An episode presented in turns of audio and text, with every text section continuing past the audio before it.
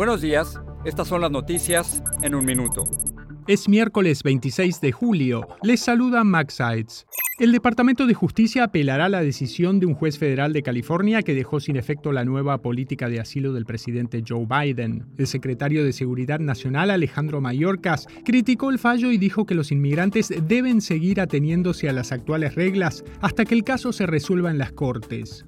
El grupo de expertos independientes que investigaba la desaparición de los 43 estudiantes de Ayotzinapa, México, en 2014, denunció que las fuerzas de seguridad fueron cómplices en el caso. Según el panel, supieron lo que ocurría con los jóvenes, no los protegieron y falsearon información durante las indagaciones.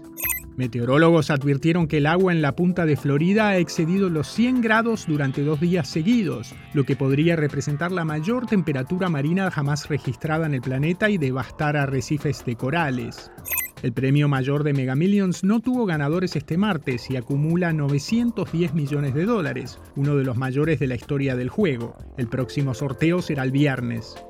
Más información en nuestras redes sociales y univisionoticias.com.